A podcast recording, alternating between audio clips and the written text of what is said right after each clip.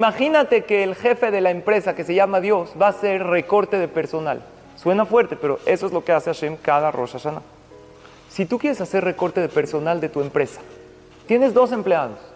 Tienes uno que a lo mejor es muy eficiente, pero todo el tiempo está quejando. Siempre está negativo, es que están las cosas, cada vez que le dices algo te pone pretextos. Y hay otro que a lo mejor no llega tan temprano, ¿eh? Pero ¿sabes qué, qué, que te cautiva? Que siempre tiene una sonrisa en la boca. Hola, mi querido, buenos días, ¿cómo está? Y te dice, este va a ser nuestro año. ¿Y quieres correr a uno de los dos?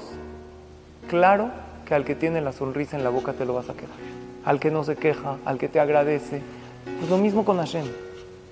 De aquí hasta Rosh Hashanah, empezando Rosh Hashanah, que es todo el principio del año, hasta Yom Kippur, debemos procurar mantener una sonrisa en la boca y puros agradecimientos, pura miel. Por eso comes miel en Rosh Hashanah, para que saques miel de tu boca para que elogies a los demás y para que digas, este es mi año,